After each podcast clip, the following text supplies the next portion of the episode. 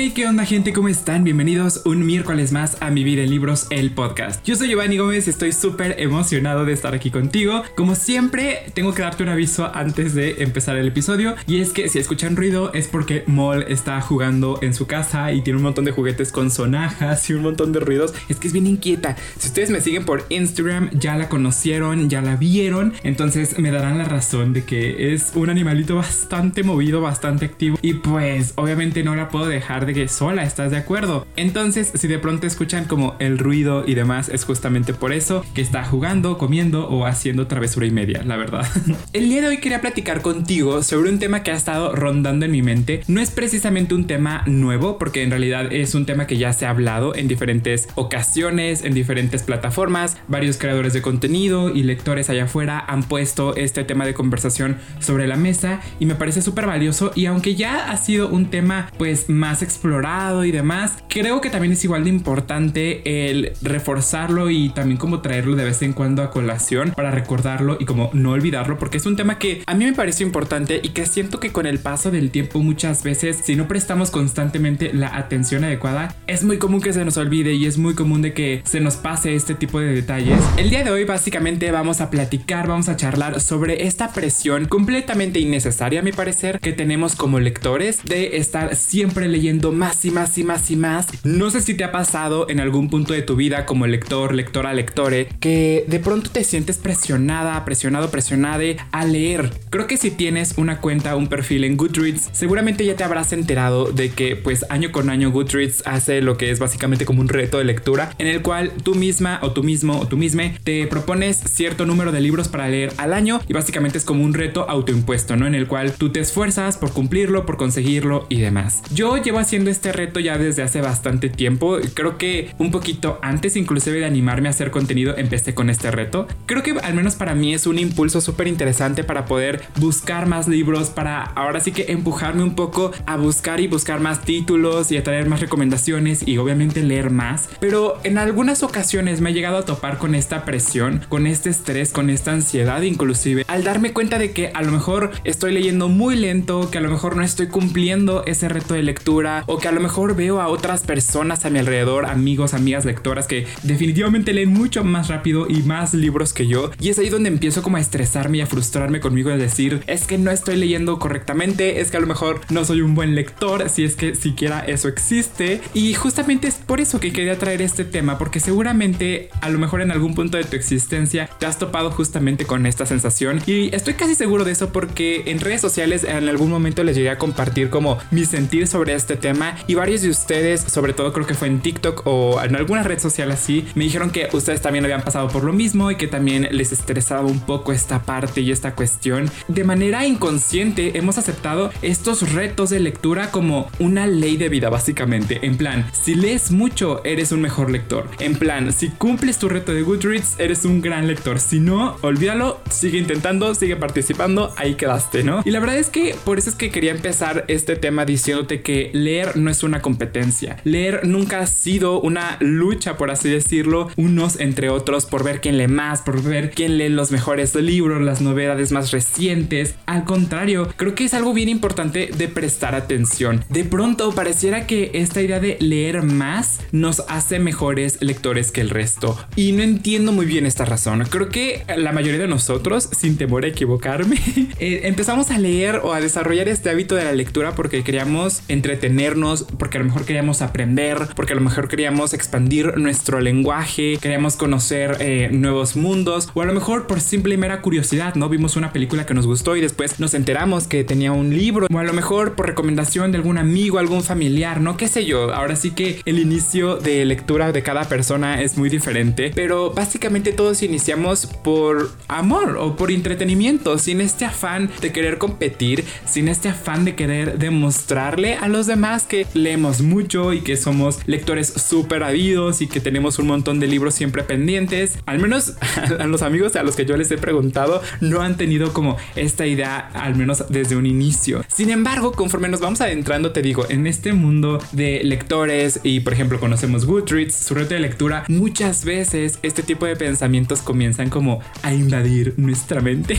y es frustrante, la verdad es que no entiendo en qué momento hemos aceptado como estas ideas como si fueran una ley, como si fueran una regla que rige básicamente a todo mundo lector. Porque a ver, algo que quiero dejar muy en claro es que no está mal el hecho de que tú te quieras exigir leer más libros, por ejemplo, que el año pasado, que busques leer nuevos géneros, nuevos autores. Para nada, eso está increíble. Que tú te impulses a salir a veces de tu zona de confort está espectacular. Pero el tema y la cosa aquí es cuando ya comienza a transformarse de una decisión propia que nació de ti, de un gusto, de una necesidad y se transforma básicamente en algo complejo, en algo mucho más difícil, en algo que tiene que hacer porque si no te vas a sentir mal contigo mismo, contigo misma, contigo misma, porque si no vas a empezar a compararte con el resto, porque si no entonces van a venir un montón de pensamientos, ansiedad, estrés, frustración, etc. Ahí es cuando ya se torna un poco complejo este tema. Y creo que todo este surgimiento de ansiedad y de estrés por querer leer más y por cumplir el dichoso reto de lectura de año con año es también un poco el tema de la comparación y la autoexigencia. Pero bueno, voy a ir poco a poco para no ir revolviendo. Empezamos con el tema de la comparación. Creo que muchas veces y es bastante común que veamos, por ejemplo, en redes sociales, ya sea TikTok, Instagram, YouTube o donde tú consumas contenido literario, pues ver a creadores de contenido que obviamente leen muchos libros constantemente y que están compartiendo básicamente sus recomendaciones, sus opiniones, etcétera, ¿no? Es bastante común que esto suceda porque esa persona lee tantos libros al mes, porque esa persona lee tantos libros al año y yo con trabajos puedo terminar dos, tres, uno inclusive al mes, porque hay algo que no me está cuadrando. Y es ahí donde comienza a lo mejor de manera inconsciente este tema de la comparación, el compararnos con otros lectores, con las expectativas de otros. Y creo que es un proceso bastante normal y que todos hacemos o hemos hecho en algún punto de nuestra vida. Y es que creo que esto es bastante común y natural en el ser humano, ¿eh? o sea, no te sientas culpable por haberlo hecho, yo lo he hecho en más de una ocasión con diferentes cosas. Obviamente ya he trabajado mucho en ese tema, entonces estoy muy bien ahora, pero es bastante común en general que el ser humano busque compararse porque siempre busca tener referencias, ya sea referencias a las cuales tratar de aspirar o referencias de cosas que querer conseguir y tal. Pero justo mi pregunta es, ¿por qué te estás comparando y con quién te estás comparando? ¿Por qué te estás comparando con otros? ¿Por qué comparamos nuestro proceso de lectura con otras personas? Cuando a lo mejor las otras personas tienen una vida completamente diferente, tienen un ritmo de lectura muy distinto al de nosotros. Y eso no quiere decir que ellos estén bien y nosotros estemos mal, para nada. O sea, debemos entender que cada lector es un mundo, cada lector tiene sus procesos, sus tiempos, sus etapas y está perfecto, está espectacular. Y nosotros tenemos nuestro propio ritmo y eso está bien. De hecho, es gracioso porque a veces pensamos que si no cumplimos nuestro reto de lectura o si no leemos mil, ocho mil libros cada mes, es como que los demás nos van a juzgar. Y es gracioso porque si realmente te pones a analizar de que de manera objetiva, nadie dice eso sobre otros. Creo que todo mundo está muy clavado con sus temas como para criticar el proceso de lectura de otros. eso no sucede, ¿sabes? No es como que yo vaya a llegar y decirte, eres un mal lector por leer tres libros al mes.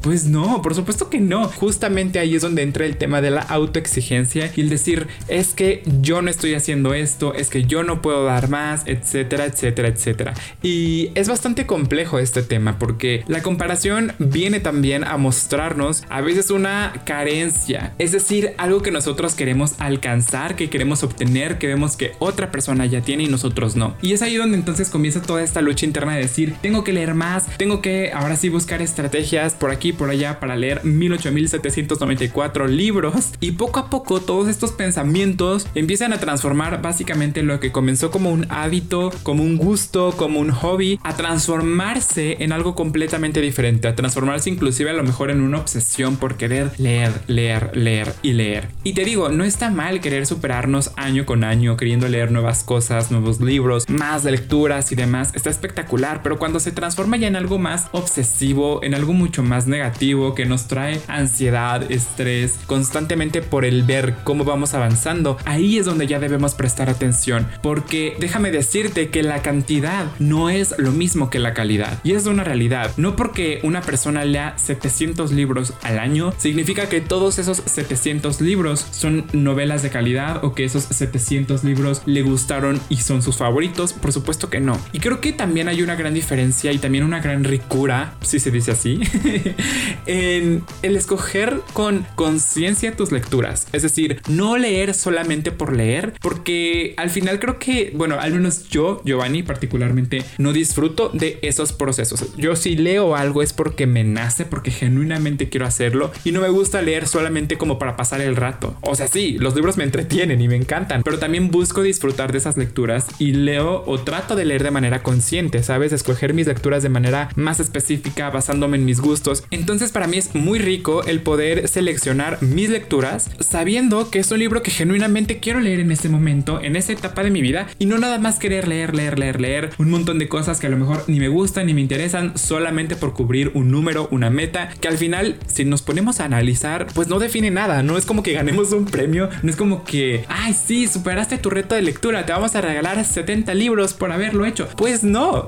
a no ser obviamente que sea una competencia, pero bueno, ese es otro tema. Pero en general, pues nadie gana ni pierde nada, solamente es como para divertirnos en el proceso e impulsarnos a leer más. No confundamos este tema, no porque veamos personas que leen muchísimos libros al año significa que están leyendo libros de calidad. Y ojo, no me estoy metiendo con gustos de cada persona, no me estoy metiendo con géneros, con temáticas, con plataformas, para nada. No me estoy metiendo en ese tema, solamente estoy diciendo que calidad no es igual que cantidad. Son cosas completamente diferentes. Y creo que muchas veces nos enfocamos más en la cantidad que en la calidad. Y creo que también es importante, bueno, es que, híjole, este es otro tema, el tema de la calidad literaria. Pero bueno, creo que eso lo voy a dejar a lo mejor para otro episodio porque también es un tema bastante amplio y que sí me gustaría abordar contigo. Pero lo que voy es esto, a que te centres en la calidad de tus lecturas. Y con calidad no me estoy refiriendo a que entonces debas leer puros clásicos, porque la sociedad allá afuera ve a los clásicos increíblemente bien. No, no, no, no, para nada. O sea, si tú quieres leer clásicos, adelante, date vuelo, gózalo y rocalo lo grande. Pero pues si a ti no te gusta leer clásicos, no los leas, no pasa nada. Con calidad me refiero a que escojas de manera consciente tus lecturas, a que sepas por qué estás leyendo, para qué estás leyendo y que no nada más escojas por presión social o por autopresión y exigencia de querer cubrir con un reto que al final pues realmente no define si eres un buen o mal lector. Ahora bien, el tema de la validación como lectores es otro tema que también ha tenido mucho ruido en mi vida, sobre todo cuando recién comenzaba a leer o sí, básicamente como a mis inicios en este momento de mi vida ya no, o sea, porque ya aprendí, ya crecí, me deconstruí. Pero por ejemplo, cuando yo estaba más peque y estaba, digamos, como en mis inicios como lector, sí tenía como estas ganas de ser validado como lector. Es decir, que ante los ojos de los demás no me criticaran por el libro que estaba leyendo, no me criticaran por la cantidad de libros que leía al mes, al año, sino que ya me aceptaran, digamos, como en el gremio de lectores, básicamente, ¿no? Y siempre buscaba como esta aprobación de mis amigos, de mi familia, de gente que ni siquiera conocía. Sobre todo también, por ejemplo, cuando empecé en redes sociales buscaba también un poquito como esta aprobación. A lo mejor te digo, no de manera consciente y directa, no es como que cada que yo hacía un video para YouTube, sobre todo porque en aquellos inicios solamente tenía YouTube, pero bueno, no es como que en esos momentos hiciera un video buscando precisamente que otras personas me dijeran, sí, bienvenido al club de lectores. No, no, no, para nada. Muchas veces estas necesidades o estas ganas de querer aprobación y validación de otros es un poco inconsciente, no nos damos cuenta. Pero a lo que voy es a que con el paso del tiempo me fui dando cuenta de que no necesito la aprobación de nadie, que no necesito que otras personas me den el título de lector por la cantidad que leo de libros al año o por el tipo de géneros, libros y temáticas que abordan las lecturas que yo hago, ¿no? O sea, es que creo, creo que no hay necesidad. El tema de lector me lo doy yo mismo. Punto. Y creo que esto es algo que vamos aprendiendo con el paso del tiempo y que, te digo, no siempre nos dicen, no siempre nos cuentan. Y creo que es importante el estarlo recordando y reforzando constantemente. Tú ya eres lector, tú ya eres lectora, tú ya eres lectores sin la necesidad de que alguien venga y te diga felicidades, tienes el título y tu medalla como lectora, lector lector. O sea, para nada. No necesitamos de eso. Y creo que una de las cosas o ejercicios básicamente que me ha funcionado para de pronto darme cuenta de cuando ya estoy perdiendo la dirección en mis retos de lectura si se está transformando justamente en eso que no quiero es el cuestionarme por qué estoy haciendo las cosas, por qué empecé a leer. Yo empecé a leer por gusto, yo empecé a leer por entretenimiento y esa es mi motivación. Así que el hecho de recordarte constantemente el por qué y para qué haces las cosas en general en tu vida, ¿eh? no nada más la lectura, sino por qué estás trabajando donde estás trabajando, por qué estás estudiando lo que estás estudiando. Creo que es importante recordarnos esto para seguir fijos en el camino correcto y no dejar que otros pensamientos como que nos abrumen de más. Así que ese es un ejercicio que te recomiendo hacer constantemente. Y ahora, antes de dar cierre a este episodio, me gustaría aclarar una cosa. Y es que muchas veces cuando buscamos este tema de comparación entre otros lectores, muchas veces escogemos a creadores de contenido como referentes. Es decir, si ese creador de contenido lee, qué sé yo, 150 libros al año, yo también tengo que leer 150 libros al año o más. ¿Por qué? Pues porque este creador de contenido lo puede hacer y yo también. Y no estoy poniendo en tela de juicio que tengas la capacidad de leer tantos libros o más que ese creador creadora de contenido, para nada, no estoy poniendo eso en juicio. Aquí a lo que voy es, ¿por qué te estás comparando con una persona que claramente se dedica a eso? Quienes creamos contenido, pues a eso nos dedicamos. Ese es nuestro trabajo, nuestra chamba. Y ojo, con trabajo no me estoy refiriendo a que a todos nos paguen por leer o por recomendar libros. Digo, hay gente a la que sí, hay gente a la que no. Tampoco estoy poniendo este tema sobre la mesa. A lo que voy con el tema de trabajo es a que eso nos dedicamos, que nuestra cuenta y nuestro contenido gira en torno a los libros. Entonces para nosotros es súper importante estar leyendo constantemente para traerles nuevas recomendaciones, para traerte títulos nuevos a la mesa, para ponerte las novedades y que tú también te acerques a nuevos libros, a nuevos autores, a nuevas historias. Para nosotros es súper importante el seguir leyendo más y más y más para poderte traer al mismo tiempo más contenido, para poder entretenerte, para poder darte a conocer más lecturas y demás. Creo que los creadores de contenido somos punto y aparte y no porque seamos más especiales, no, no, no, para nada. No quiero que se no quiero que se confunda mi mensaje. Pero obviamente cuando una persona se concentra totalmente en hablar sobre un tema, tiene que empaparse constantemente de ese tema, tiene que actualizarse, tiene que buscar novedades, tiene que buscar ciertos elementos para seguir generando contenido. Entonces, por eso es que nosotros como creadores de contenido muchas veces leemos bastante. Número uno, porque pues nos encanta leer, obviamente nos fascina, es un hábito que ya tenemos desde hace tiempo, pero también porque queremos compartir contigo opiniones y contenido nuevo, contenido fresco, traerte opiniones sobre los libros que se están leyendo en el momento y demás, ¿sabes? Entonces, creo que compararte con un creador, creadora, creador de contenido literario no es la mejor solución. Y en realidad no deberías compararte con nadie. Si en todo caso, creo que la única persona con la cual deberías compararte y comparar tu proceso es contigo mismo, con tu proceso y no con el de alguien más. Porque no sabemos, obviamente, a lo mejor hay creadores de contenido que destinan 24 horas al día casi casi a leer. Entonces, obviamente, estas personas que dedican prácticamente todo su día a leer, ya sea porque les pagan, porque ese es su trabajo o por gusto, yo que sé, pues obviamente ellos van a leer más, porque a eso se dedican, a eso destinan su tiempo. Pero seamos realistas, creo que la mayoría de nosotros, y yo me uno en esa lista, no tenemos todo el día para leer porque tenemos otras actividades, otras responsabilidades que cubrir y eso no nos hace peor que otros. Entonces no te compares con otras personas y mucho menos con creadores de contenido porque básicamente a eso nos dedicamos. Y, sucede lo mismo con cualquier otro tema, ¿no? Por ejemplo, si vas a buscar, no sé, creadores de contenido que hablen de cine, obviamente esas personas deben estar viendo películas todo el tiempo para poderte traer opiniones, recomendaciones, ver los estrenos, las noticias que hay en el mundo de la farándula y del cine y demás. Obviamente se tienen que estar informando. Lo mismo ocurre, por ejemplo, con el tema, yo qué sé, a lo mejor de cocina. Pues las personas que tienen ese tipo de contenido, obviamente a lo mejor van a tener muchos artefactos para cocinar y preparar las mejores comidas, platillos, decoración. Y pues obviamente esos son materiales que ellos tienen porque pues a eso se dedican. Entonces, no sé si estoy como logrando poner clara la idea de por qué los creadores de contenido en general somos punto y aparte. E insisto, no porque seamos mejor peores para nada. Eso no viene al caso porque en realidad ningún creador de contenido es mejor que absolutamente nadie. Porque al final del día todos somos lectores. A todos nos gusta lo mismo, leemos por gusto, por hobby. Nada más que pues nosotros nos dedicamos a hablar de los libros con otras personas. Y ya está, es la única diferencia básicamente. Hasta aquí voy a dejar el tema para no extenderme tanto. Me va a encantar conocer tu opinión en redes sociales. Y de nueva cuenta, si tú estás sintiendo esta presión, este estrés, sobre todo porque ya vamos casi que a mitad de año, mi recomendación es que hagas una pausa, que te cuestiones el por qué estás haciendo las cosas, de dónde viene ese estrés, de dónde surge, por qué te estás comparando con otras personas, con quiénes te estás comparando y que disfrutes el proceso, disfruta de leer.